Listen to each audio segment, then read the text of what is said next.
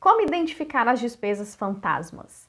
Sabe aquele susto que você toma no final do mês? Uma diferença de valor que pode ser tanto para mais quanto para menos? Isso pode acontecer porque você não levou em conta as despesas fantasmas. Você pode estar preocupado somente com aquelas despesas maiores, fixas, e acaba deixando de lado as despesas fantasmas, que juntas, mesmo pequenas, acabam somando um valor maior e comprometendo o seu orçamento.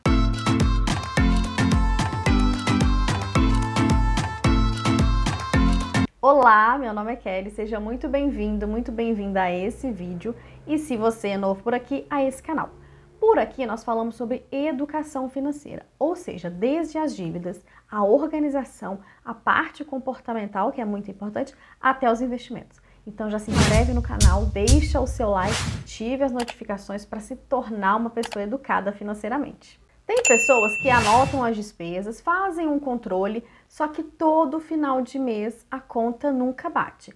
Às vezes pode até sobrar dinheiro e ela nem entender, tem até aquele meme. Eita, sobrou dinheiro é porque provavelmente eu esqueci de pagar alguma conta.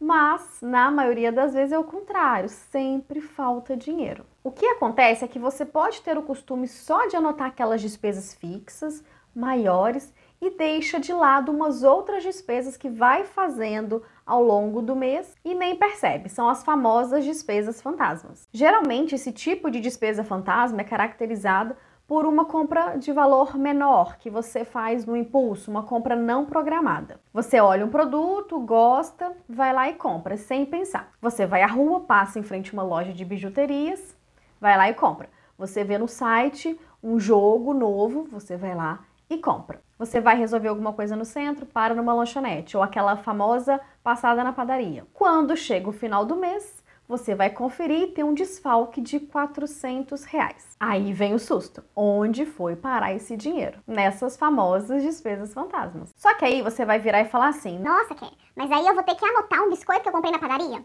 Não, eu não falei isso. Para ter um controle, não necessariamente você tem que anotar tudo. Se você já me acompanha aqui, você sabe como que a gente faz um controle financeiro e como que a gente acaba absorvendo esse tipo de despesa fantasma. Se não, se você chegou aqui agora, eu vou te ensinar. Quando você recebe a sua renda, o seu salário, você aprende através do controle financeiro que a gente separa primeiro o dinheiro lá da reserva financeira, o dinheiro para os objetivos, o único que vai ficar na sua conta é o dinheiro das despesas, ou seja, você vai pagar as suas despesas e o que ficar lá você pode usar para essas coisinhas que forem aparecendo. No seu controle financeiro, até para fechar o mês todo certinho, você pode até colocar lá uma linha de despesas fantasma, 100 reais. Não tem problema. Você também tem o se pagar. Esse serve para o seu lazer, para sua diversão, para você gastar como quiser. Costuma ser 10% da sua renda. Então pronto, você separa esse valor em espécie ou numa conta digital separada e vai usando esse dinheiro como quiser. Não tem que anotar tudo o que você fizer com ele, você sabe que é aquilo que você tem para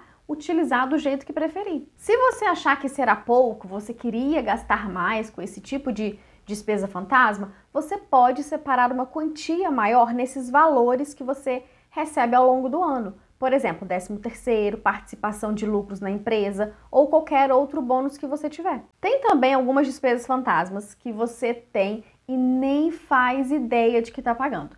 Por exemplo, tarifa bancária, aplicativo de celular, garantia estendida ou qualquer outra despesa embutida numa outra. Por isso a importância do controle financeiro, para você saber entender para onde está indo o seu dinheiro. Depois que você fizer o seu controle financeiro, volta aqui e me conta quais foram as despesas fantasmas que você encontrou e que agora não vão mais assombrar o seu mês. Se ficar alguma dúvida, deixa aqui para mim nos comentários. Se esse vídeo fez sentido para você, deixa um like para mim, se inscreve no canal e me segue lá no Instagram.